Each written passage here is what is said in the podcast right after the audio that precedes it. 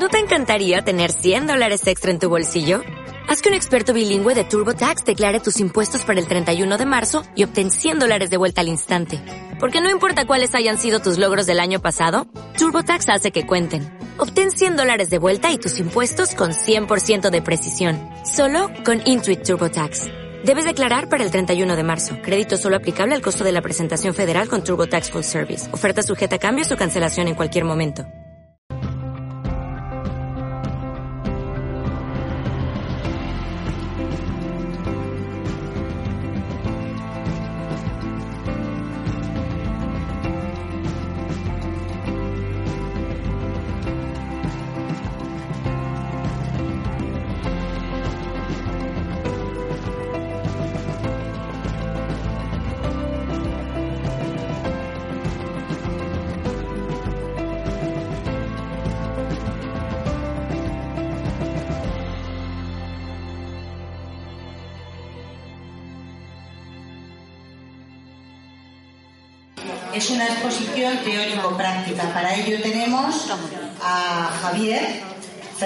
Javier García Castillo, que es fisioterapeuta del Hospital Mancha Centro y terapeuta de medicina tradicional china, que nos va a hacer la exposición de la parte teórica del papel de Chikun en las enfermedades. A mi derecha tengo a Carlos Muñoz García, que es profesor de Chikun y de masaje terapéutico eh, que va a hacer la, parte práctica, la parte teórica del Qigong para que veáis un poco en qué consiste. Únicamente hacer una referencia, y es que el Qigong, para quien no lo conozca, es una disciplina milenaria de medicina tradicional china, donde se trabajan las patologías de toda índole a través de movimientos con una intención concreta. En un estudio publicado en, en Annals of Oncology en 2010, se concluye que el chikun puede mejorar la calidad de vida global de los pacientes con cáncer y su estado de ánimo y reducir los efectos secundarios específicos del tratamiento. También puede producir beneficios físicos a largo plazo a través de la disminución de la inflamación. Bueno, pues dicho esto, os dejo con Carlos y con Javier.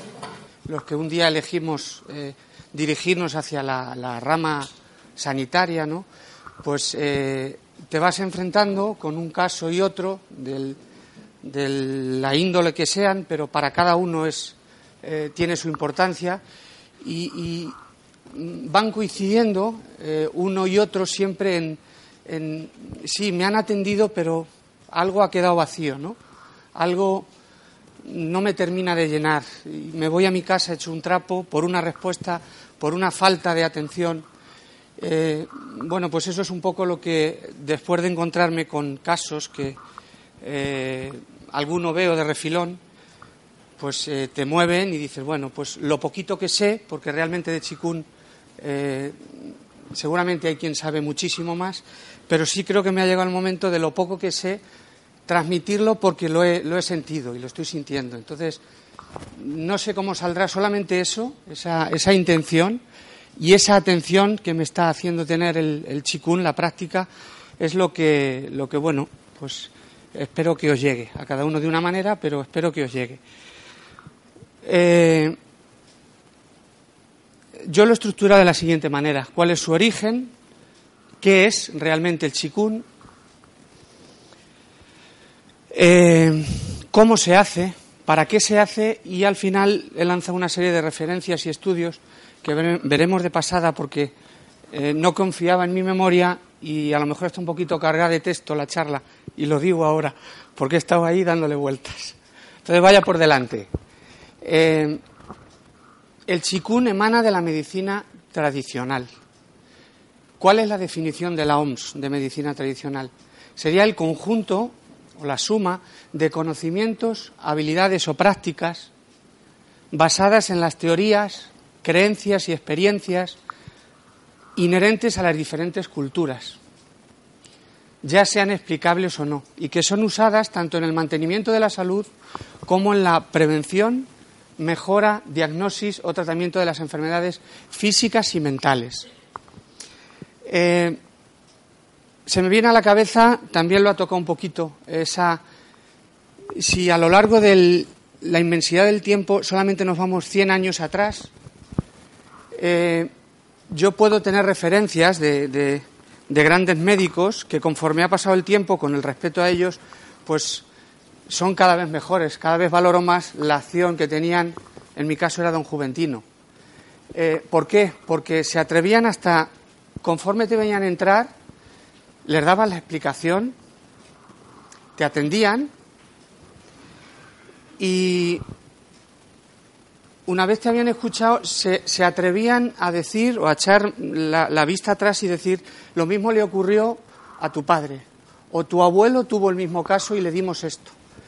Hoy día, fijaros que son 40, 50, 100 años, los años que, pero qué poquito en esa inmensidad. Hoy día, como te descuides, y con todos los respetos, pero es una verdad, seguramente con las gafas aquí, eh, a modo de broma lo digo, que no, no lo requiere el caso, pero por colorearlo un poquito. No se ha traído usted el informe. Y si no se ha traído usted el informe, ¿qué voy a hacer yo? Bueno, no te vale que estoy yo, que soy el que, el que sufre y el que lo tiene y el que está pasando mi mal, hablando del calibre que sea. Es mi, es mi problema. ¿eh? Entonces, eh, esas cosas las ves eh, y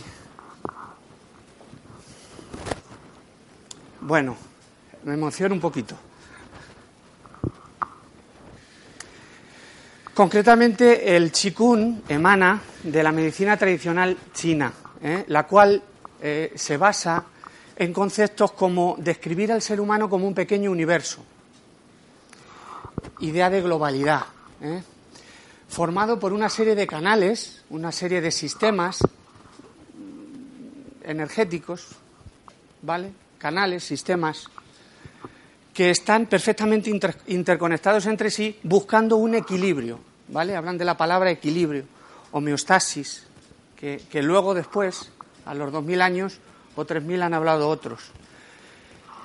Como segunda base, hablan de que vida, la vida, como la entendemos, y toda la actividad del ser humano está en íntima relación con el medio. Ahí hay una importancia también al medio ambiente, a todos los niveles. Y eso es un poco lo que. Entonces, como vemos, esta es una visión antigua, de hace miles de años, ¿eh? que quizá algún escéptico, pues, no termina de entender, bueno, o de creer. Entonces, deciros que hay investigadores actuales ¿eh? de, la talla de eh, Claude Bernard o de la talla de Antoine Beckham, que sus hipótesis ya las refrendaban o las argumentaban con, y perdonad la redundancia, con eh, argumentos antiguos, ¿eh? argumentos que ya hemos oído decir en la, medicina tradicional china. Deciros que eh, hubo un conflicto entre ellos cuando definieron enfermedad infecciosa.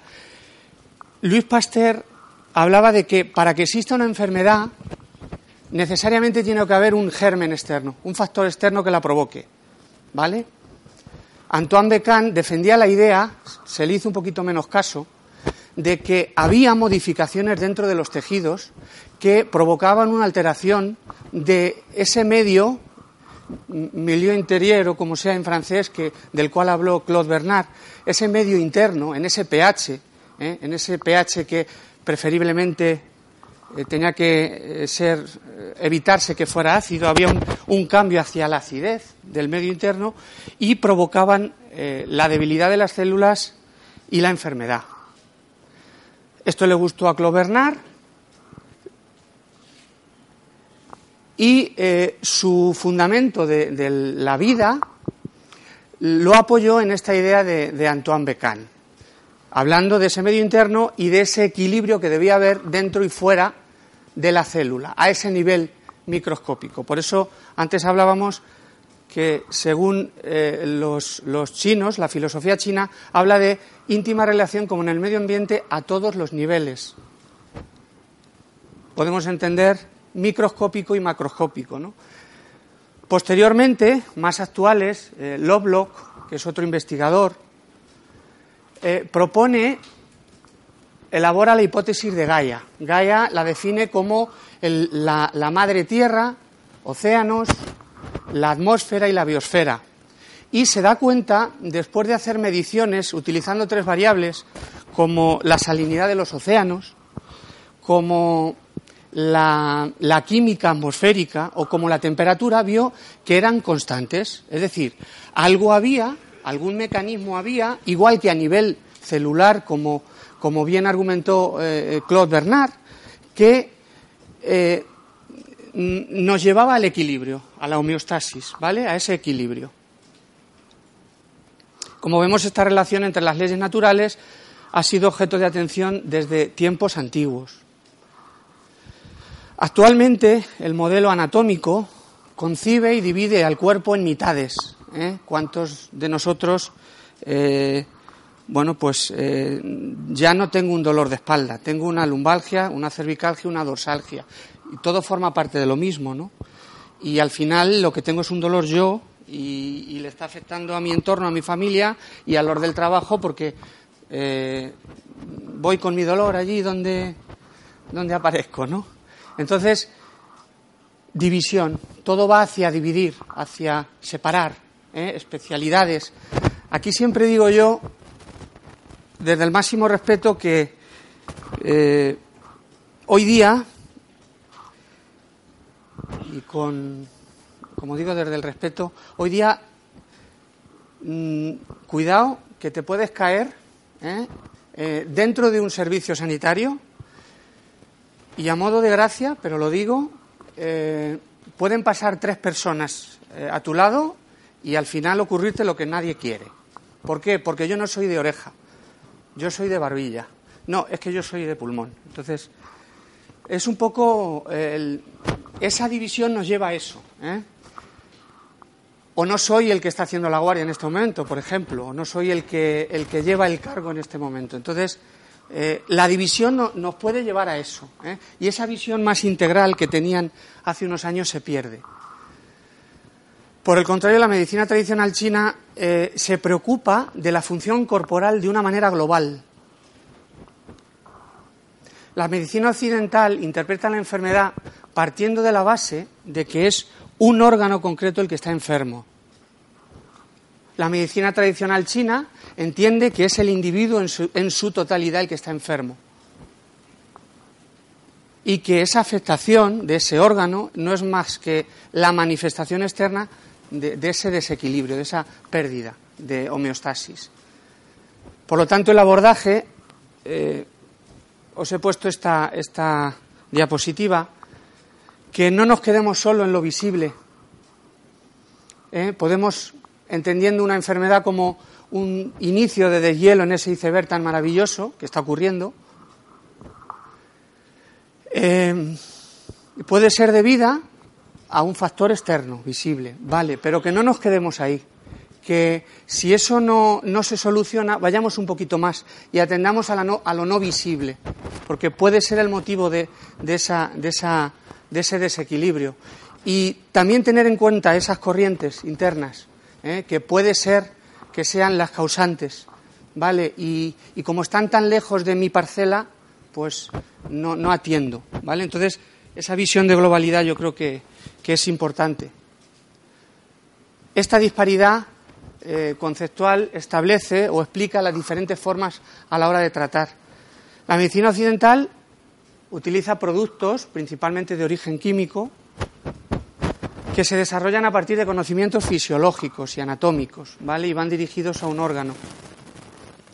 La medicina tradicional china busca restablecer ese equilibrio interior perdido y se basa en su tradición y en sus conocimientos ancestrales. Por algo llevan tantos años en marcha.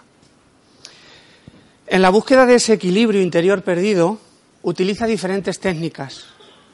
Acupuntura, agujas, moxibustión, moxa, fitoterapia y farmacopea, que le dije que si me atascaba iba a mirar a José Miguel y decir, explícalo tú. Mm, tuina, tipo de masaje, y eh, Qigong, chikun. Lo podéis encontrar con che también, chikun. ¿Qué es chikun? ¿Qué es chikun? Eh, chi, si atendemos al nombre, chi se define como energía o aliento vital y Gon se define como el trabajo o cultivo. Por lo tanto, si unimos, el Chikun sería el trabajo o cultivo de la energía. Porque otro de los aspectos importantes de esa eh, filosofía china es que observa y entiende al ser humano como energía, materia y energía a la vez. Entonces, eh, con la práctica de, de Chikun vamos a cultivar esa energía que somos y vamos a ponerla en marcha por, ese, por esos canales meridianos que igual alguno ha hablado eh, ha oído hablar, perdón, de la, de la acupuntura. Con la idea de buscar el equilibrio, ¿vale? Según la medicina tradicional china, la enfermedad surge cuando el chi se mueve de manera normal. Hablan de colapso, inversión del chi, desbordamiento, exceso, defecto. Pero ¿qué es el Qigong? Otra definición más. Eh, eh, tiene mucha controversia. Hay quien, eh, cada practicante que se acerca a conocer la terapia, pues da su opinión y, bueno, pues enriquece, porque no hay, o, o, unos lo entienden, digamos, diferente a otros. Hay quien entiende el Qigong como ejercicios respiratorios. Y sí, lo es. Hay quien entiende el chikun como un trabajo interno, meditativo, para el crecimiento eh, que se utilizaba en meditaciones taoístas o budistas. Hay quien lo entiende como un trabajo de fuerza, también utilizado para. Desde el punto de vista de la actividad física y la salud, lo reconocemos como práctica que se apoya en las, eh, bases de la tradición filosófica china para promover la armonía entre cuerpo y mente y desarrollar el potencial del practicante a través del entrenamiento del cuerpo, respiración y mente. Bueno. ¿Para qué sirve el chikun? El chikun realiza un trabajo, a diferencia de los ejercicios actuales, un trabajo hacia adentro. ¿eh? Los ejercicios actuales, eh, vamos a poner un ejemplo, el, baloncesto, por ejemplo, la práctica de baloncesto, eh, la energía se dirige hacia afuera. Es decir, tenemos una atención en el balón, en el rival, en la canasta, en no tropezar, en... El chikun centra la atención hacia mi respiración, mi movimiento, mm, mm, mi pensamiento, ¿no? Y esto lo que consigue es que, por un lado, en el, en el chikun exista un enriquecimiento energético. Por el contrario, en el ejercicio actual mm, pudiera ser o existe un desgaste, un desgaste energético por esa proyección hacia afuera. Gracias a esta práctica conseguimos poner en marcha un proceso interno de alquimia, ¿vale? que llega a esos niveles de los que hemos o de los que esos científicos hablan a nivel eh, celular. A mí algo de lo que me ha, llamado la atención, comparando con mi, idea de trabajo y mi profesión, es, eh, al principio era escéptico, porque qué gestos más raros. Bueno, pues mm, al final eh, mi valoración cambia porque pones en marcha zonas del cuerpo que, si no lo hubiera practicado no, la, no, la, no era consciente de ellas. Es decir, gesto de girar hacia atrás. Yo solamente conocía, y claro, si ves a alguien en el parque lo conoce, está estirando el cuádriceps, está estirando el isquio, está estirando el gemelo. Pero si lo ves con una posición, está estirando no sé qué, está estirando y, bueno, pues está siendo consciente de ello, ¿no? Y está buscando un equilibrio. Me llamó la atención por eso, entre otras cosas. Perdonar que no se ve. Pone en marcha una alquimia interna que sirve para depurar el chi del que eh, tenemos, para facilitar el flujo del mismo, eliminando bloqueos, para aumentarlo y consigue también tres regulaciones, las tres regulaciones que hablan del San Yao regulación del cuerpo, regulación de la mente y regulación de la respiración. ¿Cómo se hace chikun? Existen diferentes tipos, diferentes escuelas. Puede realizarse de manera estática y dinámica. Esto se puede complicar más. He ido un poco a lo sencillo. Como base, base fundamental atiende a tres aspectos. Movimientos suaves y lentos, respiración y atención plena. Hay mucha diferencia entre hacer un movimiento sin atender a la respiración que atendiendo, o sin una atención o con una atención. Hoy día estamos muy dispersos, ¿eh? entonces la atención brilla por su ausencia. Eh, eh, por eso el cambio puede ser más grande de lo esperado, lo digo por mí. movimientos, vale. Simplemente, y hablo desde la experiencia, la poquita que, voy teniendo, poner a una persona a respirar y observar con lo difícil que es, porque hay que pararse y cualquiera se para, porque llega la hora y me tengo que ir y viene el otro y la luz y quién tiene esto y eh, simplemente observar eh, como con idea de ayudar y de curar y de ver qué está pasando ahí, pues es increíble las diferentes respiraciones que puedes observar en las diferentes personas. Hay persona que respira con bloqueos, hay persona eh, que respira sin llegar al final de la inhalación y de la exhalación, hay personas que llega al final y pega un respingo, y lo tengo muy reciente eh, eh, hoy mismo, eso puede tener una interpretación en el, en, el, movimiento. Y no solamente en el movimiento, sino en la, en la, la forma de, pensar y de, de ser. Un ejemplo claro, una persona mm, sometida a una tensión y un estrés, ponte a respirar, relájate y si atiendes al ritmo te llama la atención. Hay un ritmo que tiende a estar acelerado, tiende a, a, no hay pausa, no hay tranquilidad, se ve cuando has comparado.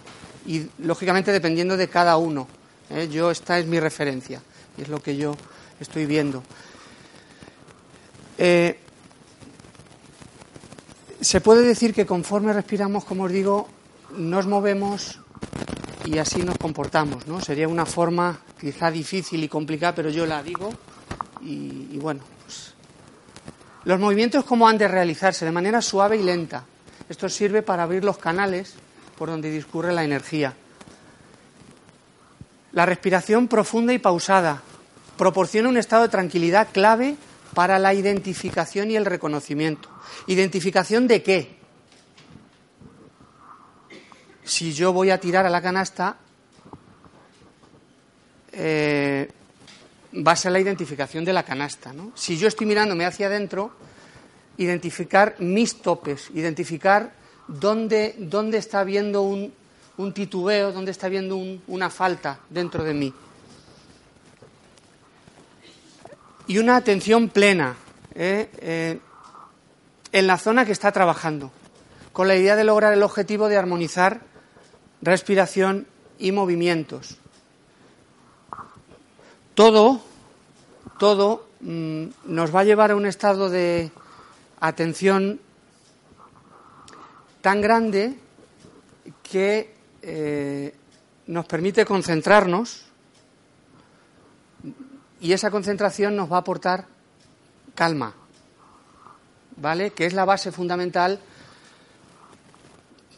para pensar ¿no? y descubrir. Hay tres secretos, podemos decir, en la práctica. Suavidad en los movimientos, perdona el texto, sin tensión.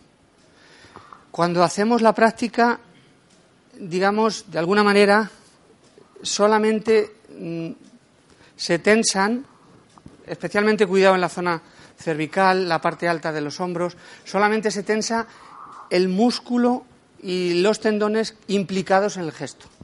Por ejemplo, en el caso de ahí, la idea de subir y bajar brazos solamente implica tensión ahí. Y es lo que tengo que intentar conseguir. Eh, ese simple gesto, hay gente que lo hace con la cara así, con la boca así, con la cabeza un poquito girada. La idea es eh, equilibrio. Y la propuesta, hablo yo, permitirme con la idea de bueno, de terapia, de ayuda, de equilibrio, es colocar, coloca, les cuesta enormemente, ¿vale? Hay quien hace el gesto, esa que respiraba y no llegaba al final, su movimiento era este. Justo cuando llegaba, le llamabas y pegaba un salto. Pues después de un tomar, hay una pausa, hay un periodo de apnea, hay una tranquilidad. Y luego hay que iniciar la exhalación. ¿Vale? Después de un movimiento, identifica dónde está el final de ese movimiento y luego inicia el otro. Porque si no, esto lo podemos trasladar a conductas en la función diaria y, seguramente esa persona es un poco así. Si yo me equilibro, me equilibro eh, a nivel físico, respiratorio y me equilibro a otros niveles. Lentitud consciente del movimiento. El movimiento débil, sin tensión, pero además debe ser lento, debe ser lento y debe ser consciente. Hay que intentar que el movimiento no se automatice, no sea automático. En todo momento tengo que estar cómo sube mi brazo, dónde está el fin, cómo baja mi brazo, cómo llevo esa mano, ese codo, qué músculos tienen que estar trabajando suavemente y acompasarlo con mi respiración. Y atención plena. Esto es una vuelta de tuerca más en esa involucración, implicación interna. ¿eh? Es una exigencia más. Esas sensaciones que hemos hablado de sin tensión, hemos hablado de identificación eh, de velocidad, de lentitud y conciencia, ¿no? Consciente. Y aparte hay que tener una atención plena en la zona. Hay que hacer caso a esas otras sensaciones. Sensaciones de eh, frialdad, pesadez, hormigueo. También hay que hacer caso a eso. Y eso nos va a hacer un poquito entrar en ese estado. Cuando veamos a alguien practicando estos ejercicios y otros de otra manera, estos serían, bueno, se llaman las ocho piezas del brocado, eh, que sepamos que está poniendo en marcha una alquimia interna, un proceso natural de curación interna, ¿vale? El, cuerpo nos va a responder, el cuerpo nos va a decir, nadie no, no necesitamos que alguien nos diga, es una suerte que alguien te observe y te guíe un poquito, yo lo entiendo así. Como referencias y estudios, voy un poquito de rápido, no solamente en niños, sino eh, a nivel cardíaco, a nivel respiratorio, diabetes, recuperación del cáncer. Ejercicios ayudan a reducir efectos secundarios de la aparición del cáncer de mama como el linfedema y mejorar la circulación. Eh, mostraron eh, mejoras en síntomas de depresión y además comunicaron tener menos fatiga y mejor calidad de vida.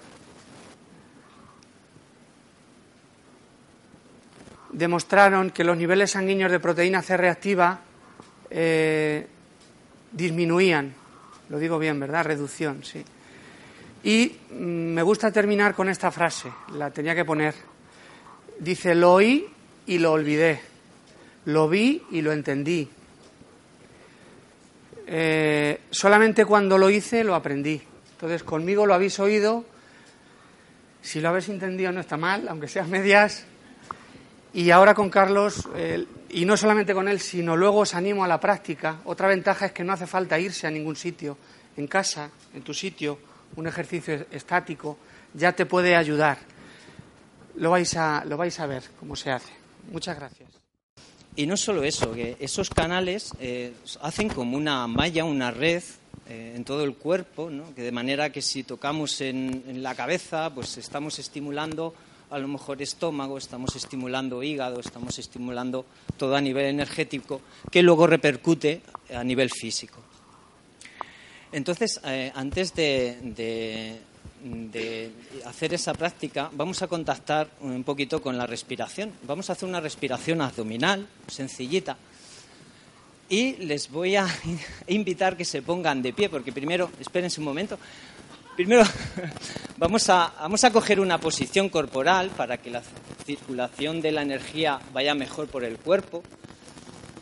Eh, y desde esa respiración abdominal, eh, que nos va a valer para todas las patologías, nos va a fortalecer eh, a nivel lumbar, nos va a fortalecer a nivel abdominal, gracias a ese diafragma que va a subir y va a bajar. Como decía la, doctora Odilé, eh, también nos va a ayudar, ¿por qué no?, a ese abombamiento abdominal. Sí, perdón. Entonces nos ponemos de pie, ¿vale? Y vamos a coger una posición en la que los pies los vamos a separar más o menos a la apertura que tenemos los hombros o las caderas. Eh, y vamos a relajar el cuerpo, vamos a relajar el cuerpo y la mente a través de la respiración. Entonces vamos a relajar los hombros, vamos a alargar un poquito la cabeza, que esté estirada pero no rígida, la espalda también, que esté relajada y no rígida. Los brazos caen y los hombros se relajan.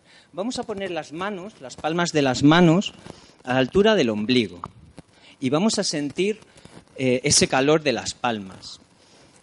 Eh, vamos a respirar todo por la nariz. Inspiramos y exhalamos por la nariz, de forma suave y despacio, haciendo una exhalación que sea un poquito más larga que la inspiración respiramos ahí y con cada respiración vamos a sentir cómo al exhalar cada vez el cuerpo se va relajando.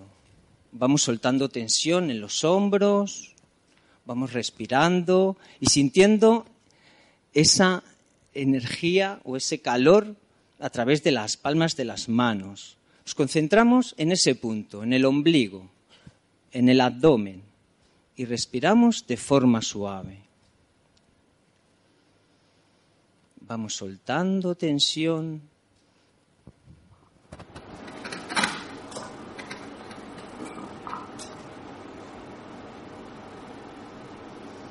Y ahora vamos a separar las manos y vamos a hacer aflorar el calor o la energía en las palmas de las manos. Vamos a hacer una fricción suave. Siguiendo con esa posición del cuerpo, vamos a hacer una fricción suave, notando el calor en las palmas de las manos. Y a partir de ahí vamos a empezar por la cabeza.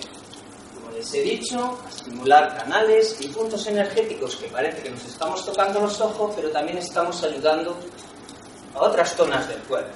Entonces, con las yemas de los dedos y siguiendo con esa respiración desde la nariz, centrados en el abdomen, vamos a ir a la línea media de la cabeza y vamos a golpetear por la línea media todo lo que conlleva desde adelante hacia atrás el cuero cabelludo y vamos golpeteando de adelante hacia atrás.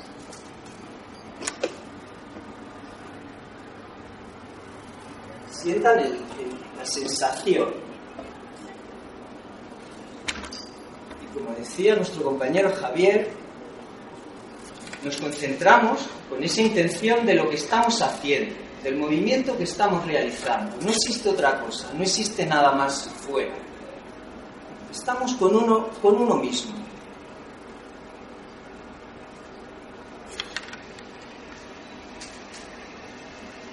Ahora vamos a pasar a los laterales, rodeando la oreja, y ahí vamos a golpear a la vez alrededor de la oreja, la cabeza, desde donde empieza el cuero cabelludo hacia la parte de atrás donde acaba.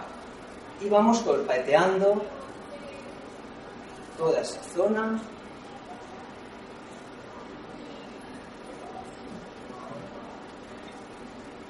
Con esta simple práctica, todos los días un poquito, podemos ayudar a prevenir eh, enfermedades o patologías de la cabeza, ¿no? como es el Alzheimer, demencia senil. Podemos ayudar a esa conexión que hacen las, las neuronas. ¿no? vamos a quedar atrás con el dedo corazón y vamos a poner el dedo corazón donde abajo en la cabeza, donde acaba el cráneo, hay como un hoyo, una oquedad, un hueco detrás de las orejas y vamos a hacer circulitos en un sentido muy suave, con el dedo corazón, sintiendo lo que sea Suave, movimiento suave. Ahora vamos a hacer un giro al lado contrario. Un giro punto que nos puede ayudar a dolores de cabeza suaves y moderados. Se puede hacer en casa. Siento, respiro un poquito desde el abdomen, se nos duele un poquito la cabeza, podemos ir a ese punto y estimular. Ahora volvemos a, calentar las manos. Sentimos ese calor en las palmas. Vamos a darnos un masaje en los ojos. De manera que con las dos manos voy a bajar con toda la palma de la mano cuando llego con la yema de los dedos a los párpados, vamos a hacer un masaje hacia afuera, presionando ligeramente, o cada uno puede presionarse lo que quiera. Presionamos los párpados y vamos hacia afuera. Inspiramos, bajamos y al exhalar presionamos los ojos. Sientan la sensación.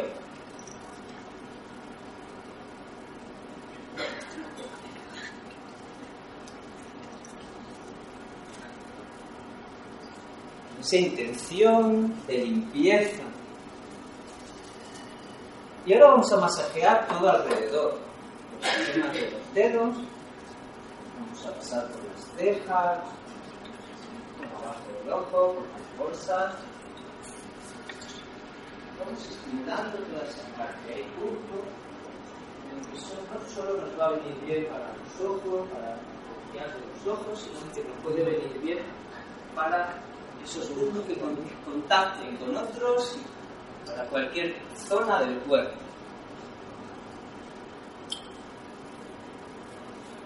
Volvemos a calentar las manos, relajen los hombros, los brazos, y vamos a dar un masaje en la nariz, en los laterales de la nariz. Bajamos hasta abajo y subimos hasta el entrecejo. Vamos con el dedo índice y el corazón, vamos masajeando, sintiendo ese calor de las palmas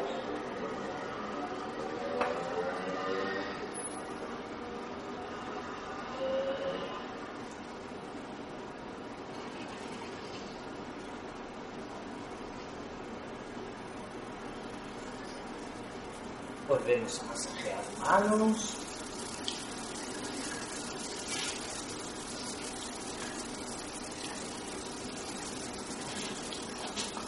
Vamos a ir a dos puntos que en la boca, uno encima del labio superior con los dedos índices y otro debajo del labio inferior. Y ahí vamos a poner los dedos índices. Y ahí vamos a dar un masaje, podemos apretar todo lo que queramos. Mientras más apretemos, incluso nos vendría bien para estimular ese punto. Luego ya la energía de nuestro cuerpo se encargará de hacer lo que le dé la gana, repartir, equilibrar.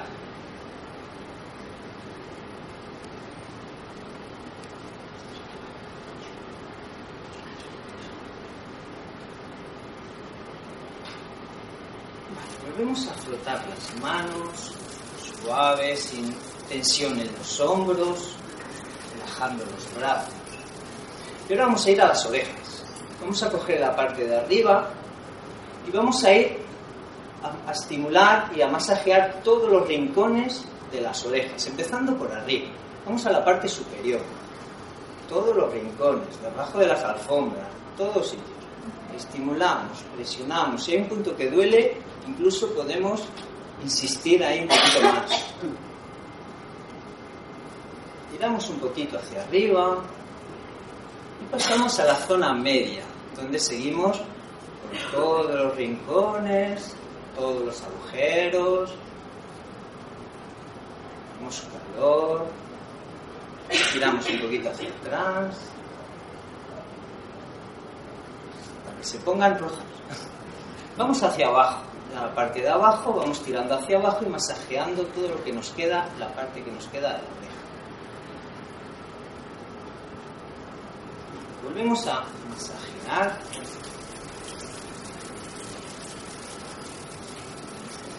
Y vamos a ir a la zona del ombligo, donde todo alrededor del ombligo, con las palmas de las manos, vamos a dar un masaje hacia abajo, dando calor, sintiendo ese calor de las palmas y estimulando toda esa línea media desde el ombligo hasta el pubis, la parte superior del pubis. Esta zona también nos va a venir muy bien para todas las afecciones geniturinarias, dando calor a toda esa zona, estimulando, sentir esa sensación de las palmas, cómo se transmite ese calor en el cuerpo. Ese calor o energía, me da lo mismo cómo se llama. Ahora vamos a golpear un poquito, a estimular esa zona. Yo sé que se están orinando, ya orinar, pero tengan cuidado. Vale, volvemos a calentar un poquito las manos. Y ahora, con el dedo pulgar y el índice, poniendo así las manos, vamos a poner las manos encima de las caderas y vamos a masajear hacia adelante y hacia abajo, atrás y adelante. No sé si hay gente que me ve por detrás. Vale, vamos a dar calor a toda esa zona. Adelante y atrás. Adelante, atrás.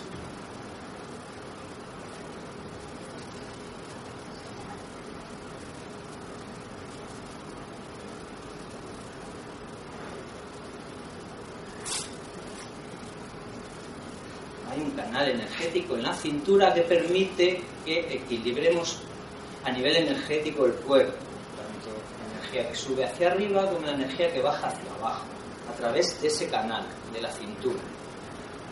Volvemos a calentar un poquito las manos.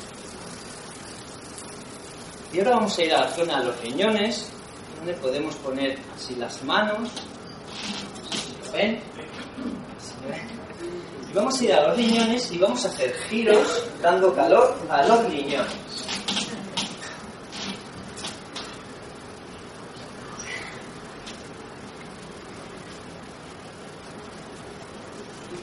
Estimulamos un poquito, golpeamos toda la zona y vamos a poner las palmas de las manos sintiendo ese calor. Cómo notamos ese calor, cómo penetra en los riñones sientan la sensación.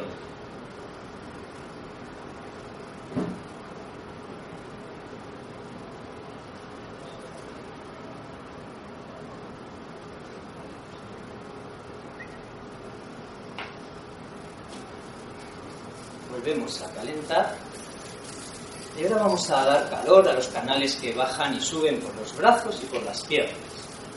Entonces vamos a alargar el brazo izquierdo por la parte exterior, vamos a poner la, otra mano encima de los dedos de la otra mano y vamos a subir con toda la palma y todos los dedos, presionando un poquito. Vamos a llegar a la parte del hombro, parte del cuello. Cuando llego arriba, giro el brazo por la parte interna y bajo con toda la parte, con toda la palma por la parte interna, hasta el dedo corazón, hasta los dedos. Seguimos, hacemos, subimos y bajamos. Lo hacemos varias veces. Subimos bajamos. No se corten si tienen que bostezar. Cuando empezamos a respirar y cuando empezamos a masajear y activar y estimular canales energéticos, el oxígeno llega a zonas del cuerpo que a lo mejor lo necesitaba. Y el bostezo es una manera de coger ese oxígeno.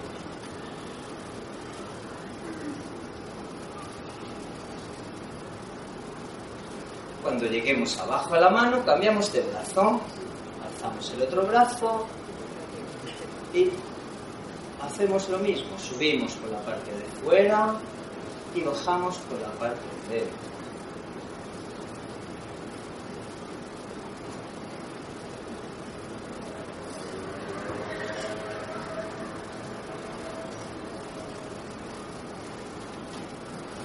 Calentar y vamos a hacer lo mismo en las piernas. Ahora con las dos manos, desde las caderas, vamos a bajar con toda la palma de la mano por la parte lateral de las piernas exterior y vamos a bajar masajeando.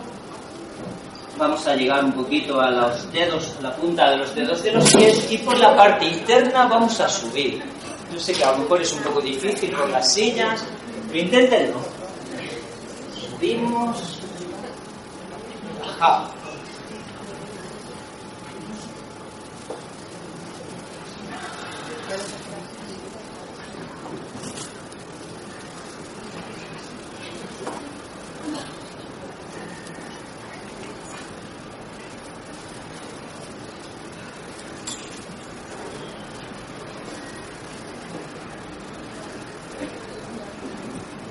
Vale, pues no sé si tendré más tiempo o no, pero quería que, ahora me dicen que no, que hayan notado esa sensación y sobre todo el, primer elemento que, tiene, que tenemos es esa respiración abdominal, ¿no? Cómo se trabaja ese diafragma de la respiración abdominal y cómo podemos masajear esos órganos internos gracias a ese movimiento diafragmático.